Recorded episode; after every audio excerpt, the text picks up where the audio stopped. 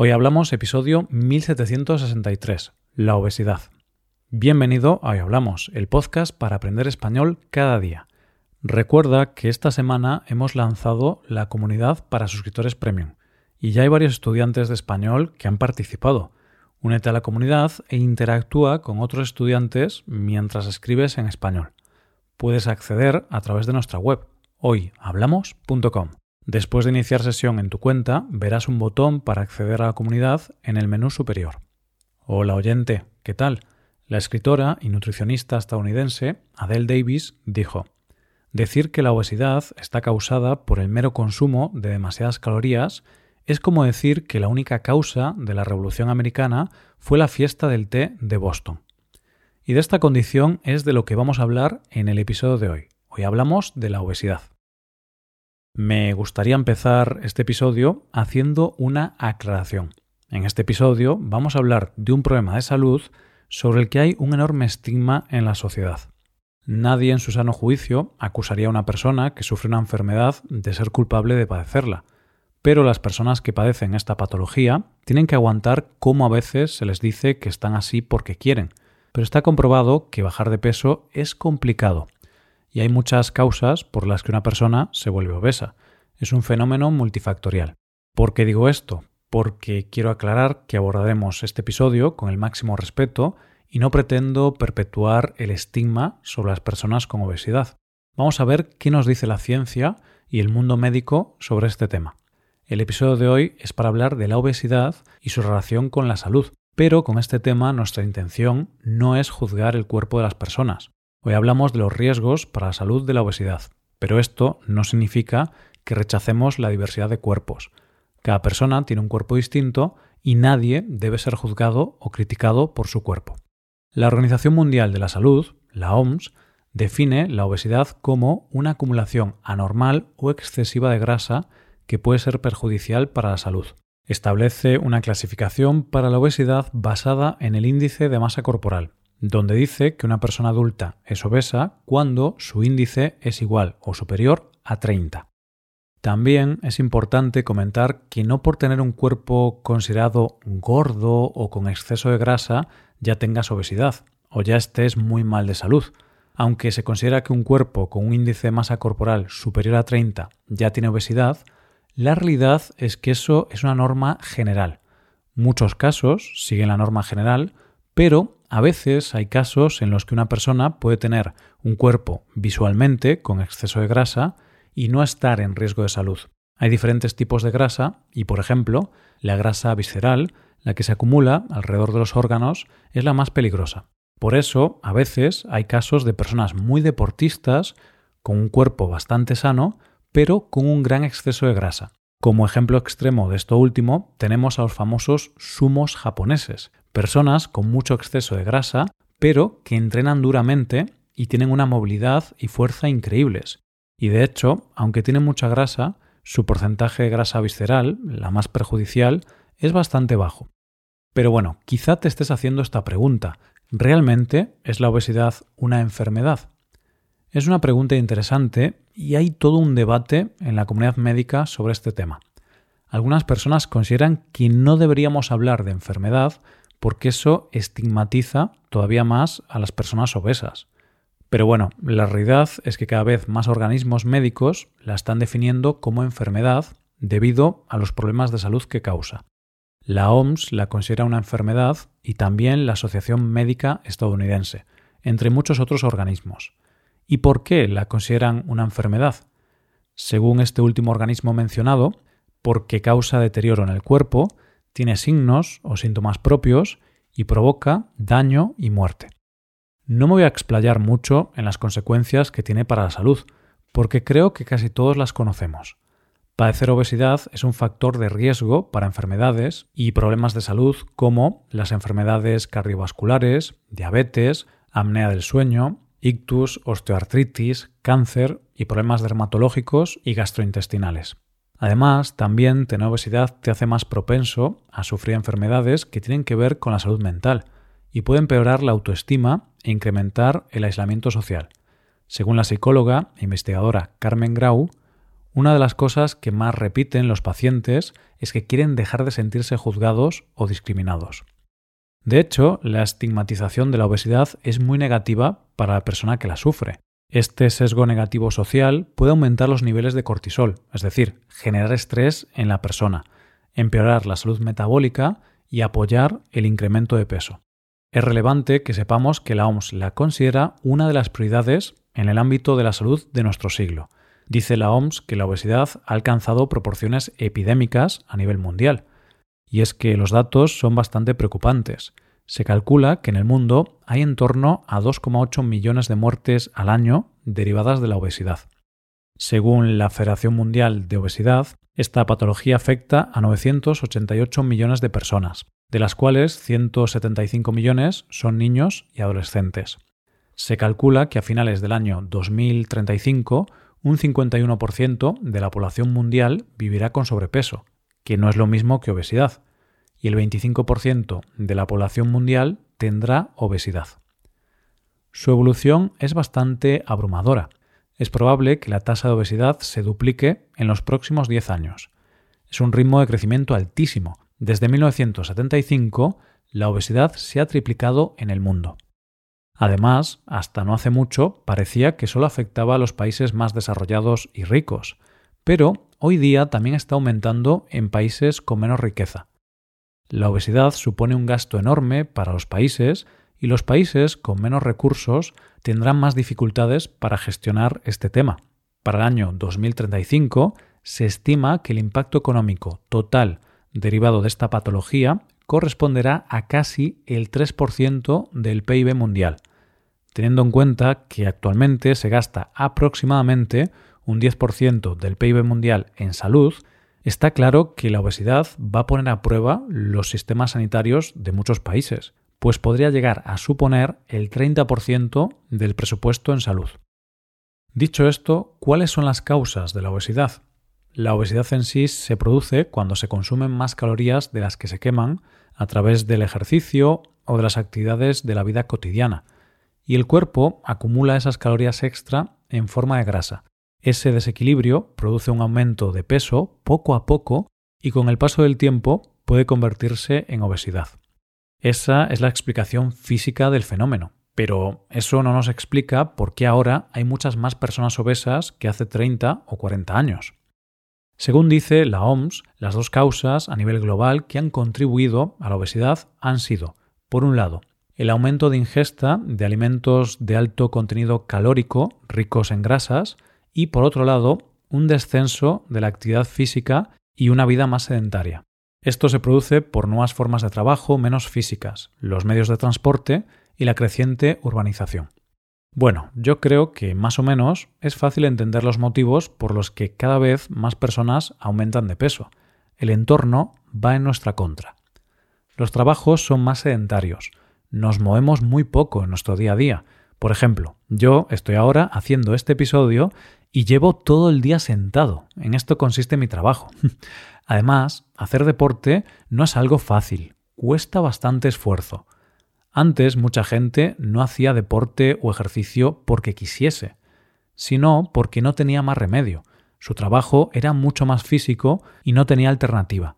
En cambio, ahora, con el desarrollo económico y tecnológico, tenemos trabajos que requieren menos esfuerzo físico. Pero esto, aunque tiene muchas ventajas, tiene la gran desventaja que perjudica nuestra salud debido al sedentarismo.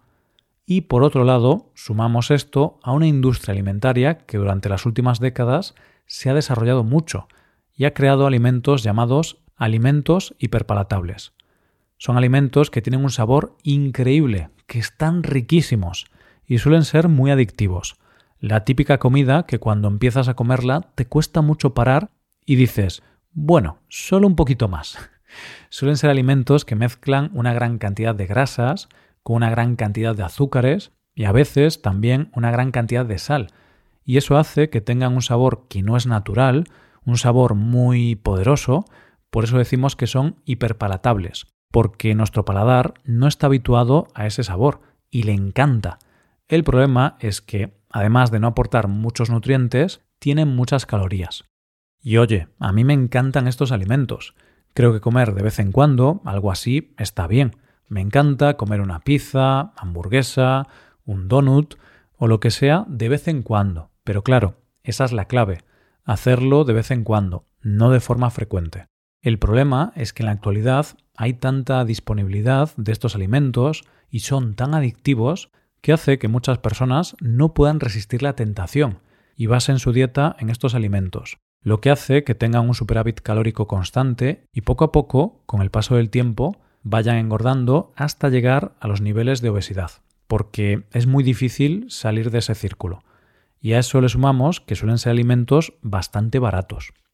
Igualmente, además de los mencionados, también hay otros factores que influyen, como la genética o las influencias familiares. De hecho, es habitual que la obesidad esté presente en toda la familia, porque toda la familia suele compartir los hábitos alimenticios y suele tener un nivel similar de actividad física. Por eso es menos habitual ver a una persona obesa dentro de una familia en la que los demás miembros no lo son. También hay diversas enfermedades y patologías que pueden causar obesidad, como el hipotiroidismo. Por otro lado, el nivel socioeconómico también suele estar asociado a la obesidad, por lo que es una patología que afecta más a las personas con bajos ingresos o con una situación socioeconómica más vulnerable. Y si analizamos los diferentes países, veremos que Estados Unidos es uno de los países con más obesidad del mundo, con un 36% de tasa de obesidad. La explicación para que esto suceda nos la cuenta un médico y nos da una visión interesante de las causas. Desde 1970 hemos visto a Estados Unidos exacerbar todo eso. Se incrementó el consumo de comidas rápidas, menos saludables y en porciones más grandes. Se incrementó la producción de maíz, y al mismo tiempo se desarrollaron nuevos endulzantes con alto contenido de jarabe de maíz, más baratos y duraderos que el azúcar. Se impuso un estilo de vida que predispone a comer más fuera de la casa, y se generalizaron sistemas escolares con prácticas de alimentación poco saludables para los niños, debido a contratos con compañías de bebidas y comidas rápidas que son financieramente atractivos para las escuelas. Los trabajos sedentarios, las largas distancias hacia el trabajo que implican usar el transporte público en lugar de caminar, menos áreas para peatones, más inseguridad para actividades al aire libre en ciertas ciudades, lo que limita las opciones para hacer ejercicio, todo forma parte de este fenómeno. Ha sido la tormenta perfecta para un país tan rico como Estados Unidos. ¿Qué se puede hacer para luchar contra la obesidad a nivel personal? Contar con la ayuda de un profesional es lo básico, como un médico o un nutricionista. Cuando tienes obesidad o sobrepeso, bajar de peso puede ser un reto. Por ese motivo es bueno tener la ayuda de un profesional que te puede dar pautas y también comentar ciertos medicamentos o tratamientos que te pueden ayudar a iniciar ese cambio. Y al margen de medicamentos o tratamientos que simplemente sirven para iniciar o ayudar al cambio, la realidad es que las dos claves son la alimentación y el ejercicio físico, porque aunque te pongan un balón gástrico que sirve para reducir el apetito y ayuda a la pérdida de peso inicial, la realidad es que si no cambias tus hábitos, volverás a tu situación anterior tarde o temprano. Una parte fundamental para mejorar nuestra salud es cambiar la alimentación y tener unos hábitos alimenticios saludables. Yo soy muy apasionado de la nutrición y del ejercicio, y aunque es un tema complejo, sobre todo si hablamos de alguien con obesidad, yo diría que la clave es intentar consumir mayor cantidad de alimentos naturales, comer comida real, como verdura, fruta, pescado, carne, legumbres o frutos secos. Y por otro lado, reducir el consumo de comida basura, los alimentos hiperpalatables que comentábamos antes, y evitar consumir muchas calorías líquidas, como refrescos o alcohol, porque sí, las bebidas también engordan, y a veces es una barbaridad lo que engordan. E incluso en las calorías líquidas tenemos que tener en cuenta el aceite. Que sí, el aceite de oliva virgen es saludable, pero como todo, en su cierta medida, porque también tiene muchas calorías. Pero bueno, esto es más fácil decirlo que hacerlo. Es como dejar de fumar. Es sencillo decirlo, pero es mucho más complicado llevarlo a cabo. También yo creo que es mejor huir de las dietas milagro, que prometen grandes cambios en poco tiempo, o las dietas muy restrictivas y severas, que son imposibles de cumplir y luego te provocan efecto rebote. Si hay que cambiar algo, es mejor hacerlo poco a poco. La otra cuestión significativa es hacer ejercicio físico de manera diaria y regular. La OMS habla de realizar 150 minutos semanales de ejercicio físico.